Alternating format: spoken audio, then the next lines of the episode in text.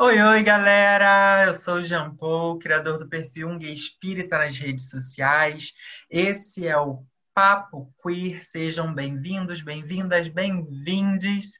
Hoje estou numa, na companhia dela, que é historiadora, educadora popular, especialista em educação inclusiva, mestre em relações étnico-raciais e doutoranda em História Social. É também professora pesquisadora da Universidade das Periferias, com área de interesse em identidade e alteridade, relações étnico-raciais e diversidade. Espírita desde nascimento, educadora juvenil do Centro Espírita Discípulos de Jesus, em Campo Grande, Rio de Janeiro, apresentadora do programa Viver e Transformar da TV Nova Luz e co-apresentadora do podcast Lente Espírita, que eu já participei, foi um episódio belíssimo e o Lente Espírita tem episódios incríveis. Procurem depois. Multi-instrumentista, acredita na educação do espírito através da arte e que toda educação material e espiritual, para que seja efetiva, precisa ser afetiva. É claro que eu estou falando dela, Natália Romão, muito bem-vinda. Obrigada, Jean, por esse convite maravilhoso. Obrigada por essa coragem, né, de tocar em uma pauta assim tão especial e tão necessária nesses momentos, né? Então, eu é que agradeço. Muito bom ter você aqui, Rosália. E já vamos partir para o nosso bate-papo. Você disse aqui na, na, na, introdução, né, que eu li, é, que você é espírita de berço, assim como eu. Mas a gente, mesmo nascendo numa família espírita, a gente tem uma história, né? Com, com essa sim, sim. religião, com como a gente chegou a realmente estudar e realmente a participar efetivamente do movimento espírita e tudo mais. Então, eu queria que você contasse um pouquinho da sua história com o espiritismo. Tá certo. Eu, eu sou de uma família, inclusive eu me apresento como Rosália Romão, o Romão é matriarcado. São as mulheres que comandam a família Romão. E todas eram católicas, né? E a minha mãe, com 17 anos, ela começou a ter manifestações mediúnicas. Minha avó tinha um vizinho que era presidente do Discípulos de Jesus, e ela foi levada e os espíritos falaram para ela: nós estávamos esperando por você. Né? Ela já estava sendo preparada para a espiritualidade, para assumir o trabalho na casa. E, e sempre, Jean, o que eu acho muito importante da gente pautar assim, a nossa conversa, sempre a teoria aliada à prática. Sempre foi espírita em todos os lugares. Né? As referências que eu tenho de espiritismo e de movimento espírita são referências muito conectadas. Eu ia às aulinhas de evangelização na infância, mas talvez por algum traço reencarnatório, enfim. Eu era muito cética, uma criança muito cética.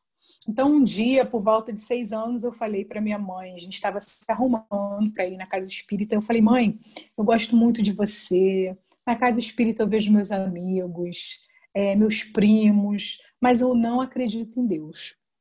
E a minha mãe era muito sábia, Jean. Ela sempre se colocava assim, uma pedagogia muito amorosa, sabe? De ouvir mesmo e de jogar para a gente o desafio.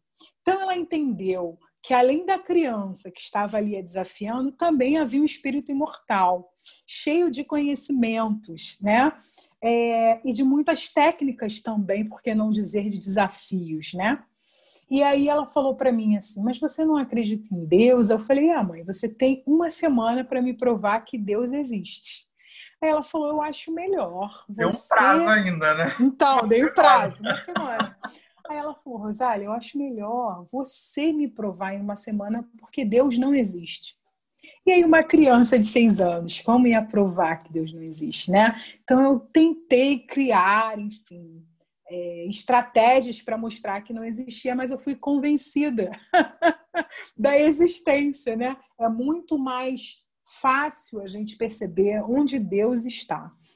Então, a partir dos seis anos, eu me entendi mesmo é, espírita, né? E hoje eu sempre pergunto nos lugares onde eu estou, entre os jovens, com amigos que são reencarnacionistas, é, eu sempre pergunto: você acredita em reencarnação? E a galera 100% fala: acredito. Depois eu pergunto: você vive como se acreditasse em reencarnação? E aí já já vai é diminuindo, porque é o grande desafio, né? Então eu me entendo espírita assim, porque eu sei, eu acredito na existência é, da vida após a morte, né? E eu tento pautar todas as minhas relações dentro e fora da casa espírita, olhando cada ser que existe como pessoa, mas acima de tudo como um ser que viveu muitas vezes e que a gente pode aprender muitas vezes, né? E acho que esse é, é, é, o olhar né, que a gente precisa ter enquanto espíritas, né? É, nos compreendermos momentaneamente aqui nesse plano, sabendo que somos espíritos imortais, que tivemos diversas experiências anteriores, que essa é mais uma, que teremos inúmeras outras à frente e pautar as nossas relações é, pensando nisso tudo, né? Sabendo que esses laços não se desfazem, né? Que a tendência é eles se apertarem cada vez mais. Mas eu tô assim chocado com a resposta, com a inteligência, com a sabedoria da sua mãe, porque completa, já é fantástica. Que mulher, assim, é, eu enquanto eu estava conversando com você no início, eu lembrei que a minha sobrinha, quando ela tinha por volta de seis anos, hoje ela tem 20. Também por volta assim de seis, sete anos, a minha mãe gostava de cozinhar ouvindo o CD do, da Ana Carolina com o seu Jorge. E aí a minha sobrinha chegou num domingo e falou: "Vó, eu sei uma coisa horrível sobre essa mulher. E fez aquela, aquela pausa dramática, assim, uma coisa horrível sobre essa mulher. Aí ela já sabendo, né, qual seria a, questão, ela sentou minha sobrinha no colo dela e falou: "Mas antes de você contar as coisas horríveis dela, eu quero contar as coisas que eu sei sobre ela uma profissional excelente, com uma voz maravilhosa, olha que sorriso lindo, que cabelo lindo, uma filha afetuosa, né? Uma profissional generosa, com músicas que falam de alegria, que falam de amor. Mas o que, que você ia dizer mesmo? e a minha sobrinha não disse. Então, é, é, muito interessante a gente começar a pensar mesmo, e a partir do momento que a gente se entende como espírita, entende o outro como espírito, é, se a gente vivesse isso realmente, muitas questões que hoje são infelizmente universais, o racismo, a homofobia, é, o classismo, que também estão presentes dentro do movimento espírita, não seriam, né, não existiriam, não seriam pautas, porque se a gente realmente entendesse vivenciasse o espiritismo como ele é, né? Seria tão, tão mais fácil viver, tão mais bonito, tão mais alegre, mais colorido. Com certeza. Mas antes da gente entrar nesse assunto aí, né, dos preconceitos, das intolerâncias, eu queria voltar um pouquinho é, dessa sua relação com Deus, né? Você se dizia, se percebeu num momento cética, né, até os seis anos de idade, depois isso foi se transformando. Hoje, como é essa sua relação com a divindade? Nossa, eu. Deus, a gente aprende lá no livro dos Espíritos, né? Que é a inteligência suprema. A primeira questão, né, Jean, do, do livro dos Espíritos, que é Deus? Não é nem quem nem o que. A gente não humaniza Deus, a gente não coisifica Deus, né? É, Deus, para mim, está em tudo a minha relação como divindade hoje, o exercício da divindade, é enxergar cada pessoa como filho desse ser. Sabe? Então, as minhas relações, elas, eu, eu consigo percebê-las mais justas, mais empáticas, mais harmoniosas, ainda que aquele que chega falando tantas coisas agressivas, a gente está no momento de uma cultura do ódio tão grande, né? É, tão forte, as pessoas querem te agredir, sem, sem te conhecer, sem saber a sua história. E, e Deus, para mim, se eu, se eu tivesse uma palavra assim, para sintetizar Deus, para mim seria gentileza, nesse momento agora. Né? Relações mais gentis mesmo, de enxergar o outro é, na sua visão prospectiva, naquilo que ele pode ser, e não naquilo que ele é. Que a gente tem o costume de resgatar só negatividade, né? Não, aquela pessoa não pode conviver comigo porque ela fez isso, isso, isso. E aí, quando a gente percebe potências né, transformadoras, a gente vê Deus nas pessoas. Então, é, 2021 eu tenho pensado muito em Deus, na minha relação com Deus, é, como gentileza com todos os seres, né? Inclusive na, na, na transformação até da minha própria fala. Eu, é, eu tenho evitado muito falar em gêneros masculino, feminino. Eu tenho tentado trazer mais a noção de ser, mais a noção de pessoa, né? Da, daquele que existe para ser feliz o máximo que ele puder na Terra, porque essa é a nossa verdadeira missão, né? Na Terra, como a gente aprende com o Espiritismo. E a gentileza está nisso também, né? Em respeitar aquele ser do jeito que ele se expressa é, no mundo, né? Eu acho isso é, belíssimo. A gente precisa cada vez mais de gentileza, realmente, no nosso mundo. Agora que, que essas relações, né? As nossas relações estão tão mais assim polarizadas. Acho que muito por conta das redes sociais que, claro, tem todo o seu lado positivo e benéfico para a humanidade, nos aproxima, mas ao mesmo tempo tem um caráter que nos distancia, né? nos coloca em, polos é, extremos. Às vezes a gente não consegue se relacionar com essa gentileza que a gente tanto precisa, né? E aí, puxando um pouquinho também é, o gancho dessa questão da gentileza, com o que você falou é, sobre preconceito, intolerância, né?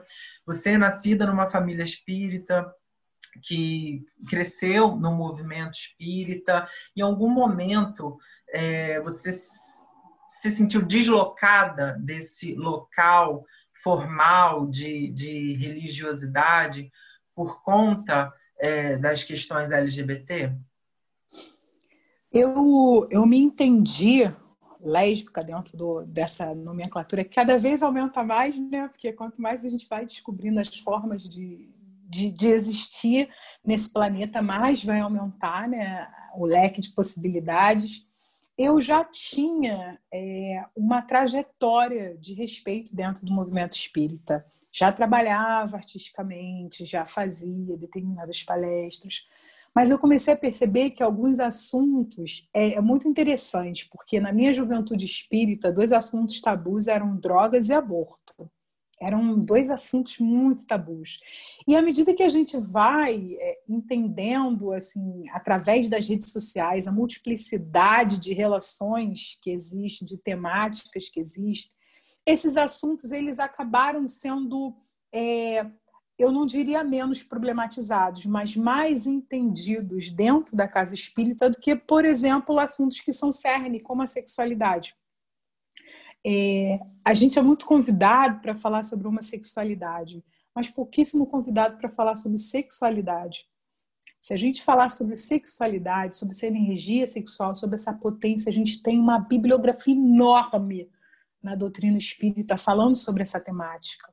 A gente tem pautas definidas dos próprios espíritos, nas né, suas respostas atemporais. Porque a gente se diz espírita e não kardecista, como muitos colegas nossos leigos é, nos referem, né? Porque a, a, gente se pauta nas respostas dos espíritos, que são atemporais. Kardec era um homem do seu tempo, com ideias do seu tempo, né, do século XIX, mas os espíritos eles dão, dão respostas atemporais. Então, quando a gente lê né, que é, mulheres e homens buscam uma equidade, porque é igualdade espiritual. Quando a gente lê que escravidão é mal em qualquer tempo, que o bem é bem em qualquer tempo, é que a partir do momento que a gente se entende com a liberdade de escolher, a gente sabe o que é bom, o que é ruim para nós e para os outros que nos cercam. Quando a gente lê que o casamento é uma união de seres, os espíritos eles são tão lúcidos, eles são tão amorosos. E quem está muito atento recebe essa mensagem com muita positividade, com muita efetividade. Se a gente pegar no final da década de 70 o Chico Xavier no Pinga Fogo falando homoafetividade. Ele não está discutindo homossexualismo, que era a palavra da época.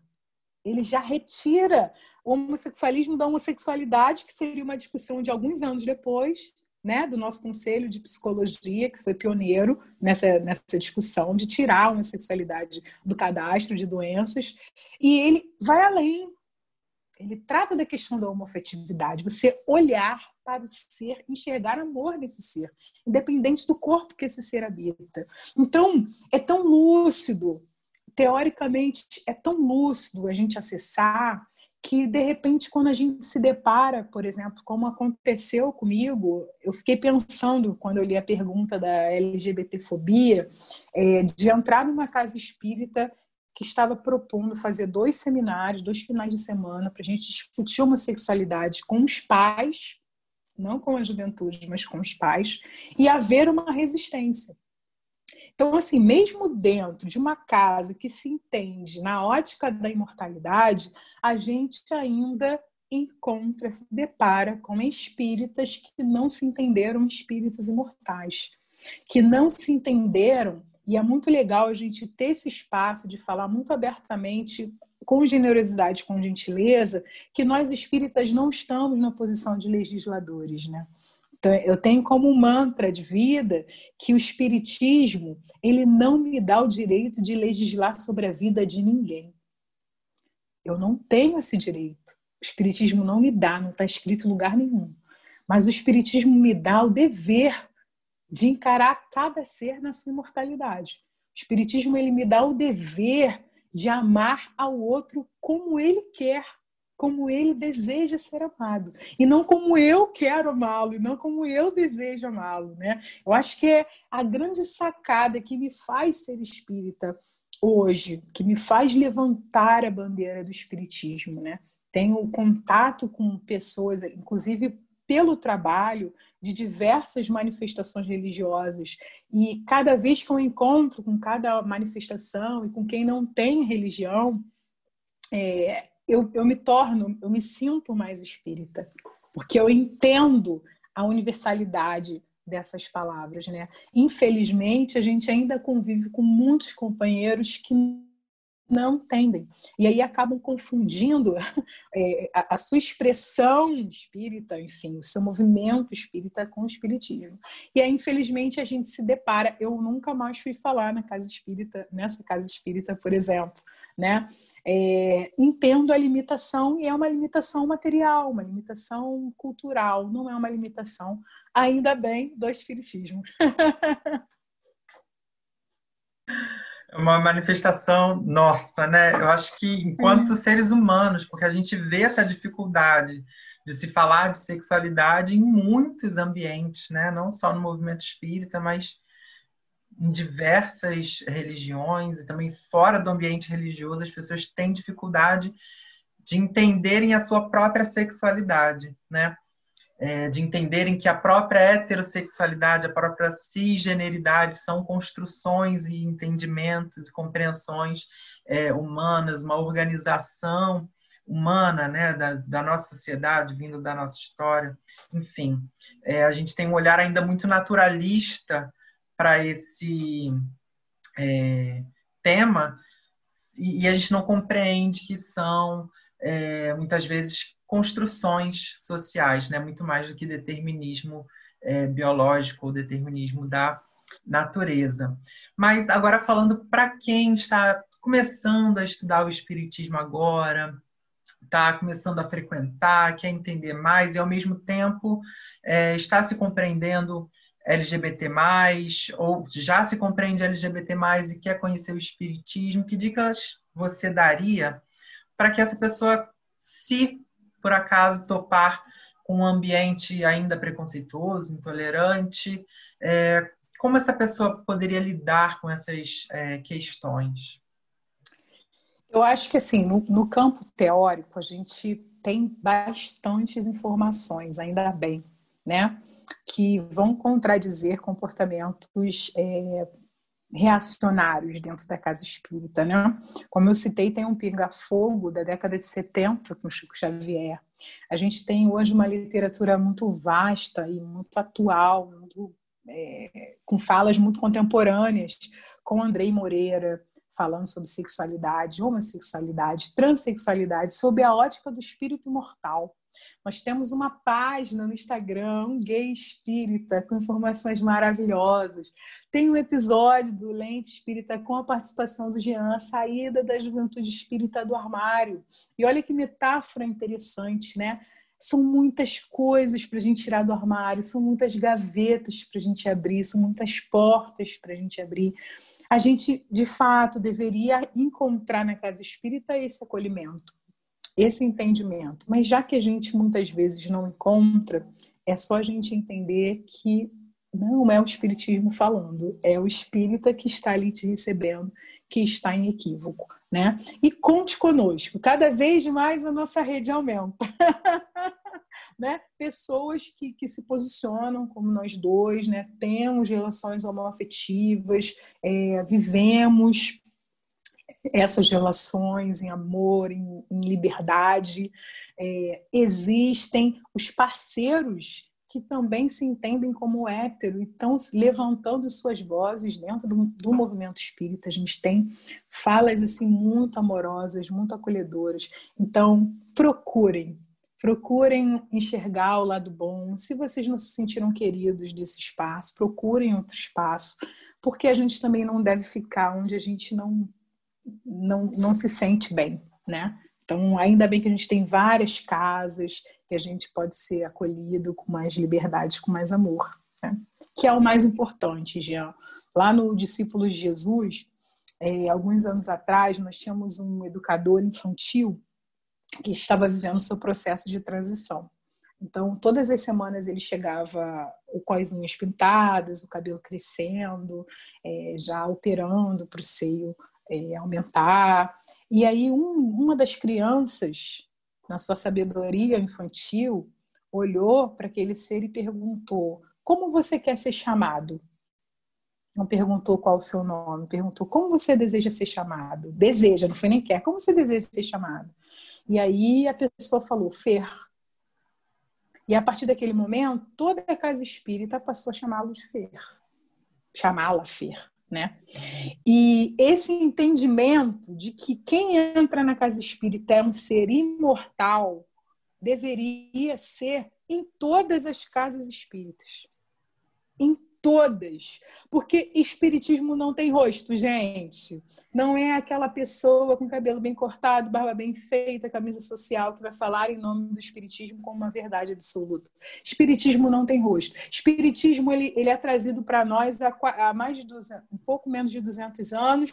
É, uma pleiade de espíritos, liderado pelo espírito de verdade. A gente não sabe rosto. a gente não sabe orientação sexual. A gente não sabe classe social. Então, só pensar mesmo sob a ótica da imortalidade, a gente já vai receber, vai acolher e vai colocar no trabalho todo mundo. Todo mundo. Né? E eu acho que é essa essência do espiritismo que deve ficar para quem está chegando no espiritismo. Esse é o espiritismo de verdade, né? O do acolhimento, não importa quem seja, que a gente possa acolher, né? E que esse espírito ali, em forma de criança, ainda teve essa clareza, né, de ideia. Perfeito, adorei o, o exemplo. Rosália, a gente já está chegando no finalzinho da nossa conversa, do nosso bate-papo. Passa rapidinho. Pois Mas é. antes da gente pedir, eu quero te propor aquele ping-pong que já é costume aqui no nosso Papo Queer. Então, a proposta é a seguinte: eu vou te dar uma frase e você completa com uma palavra. E aí, se quiser explicar um pouquinho, não tem problema. Vamos lá? Deus é. Gentileza. Adoro. Religião é. Releitura. Eu vou explicar essa. A gente entende religião como religare tempo inteiro, religar a Deus. Mas esquece que a religião tem um segundo radical, que é o religere, releitura. Então, acredito que a religião já é uma releitura que a gente faz, porque a gente nunca deixa de ser ligado a Deus. Não sabia, ó, informação nova trazendo aqui agora, adorei. e a última, ser LGBT+, é? Coragem, Jean. Coragem, muita coragem. Coragem é a gente colocar esse coração em ação mesmo no mundo.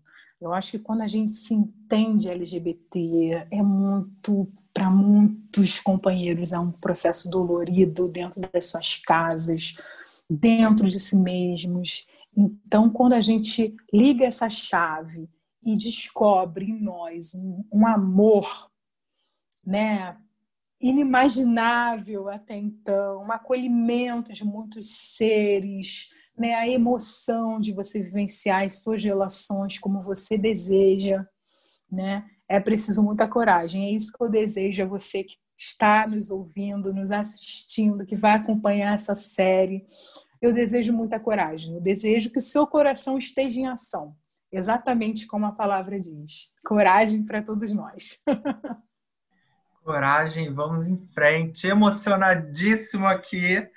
Rosália, muito obrigado pela sua disponibilidade de estar aqui, pela parceria, por suas palavras tão gentis e carinhosas e calorosas.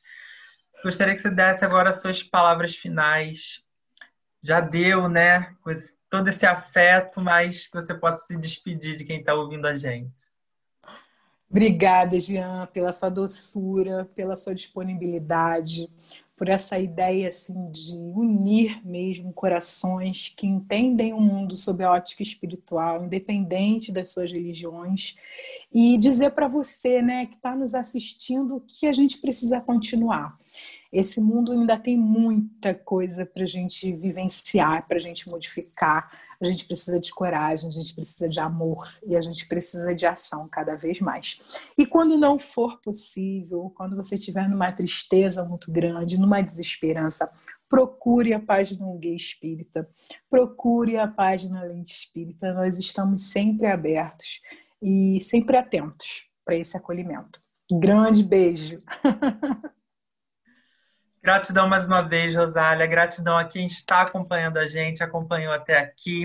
Deixe seu comentário, sua curtida, se inscreva no canal, ative o sininho, procura a Rosália lá no podcast Lente Espírita nas redes sociais. Fiquem com Deus. Beijos de glitter.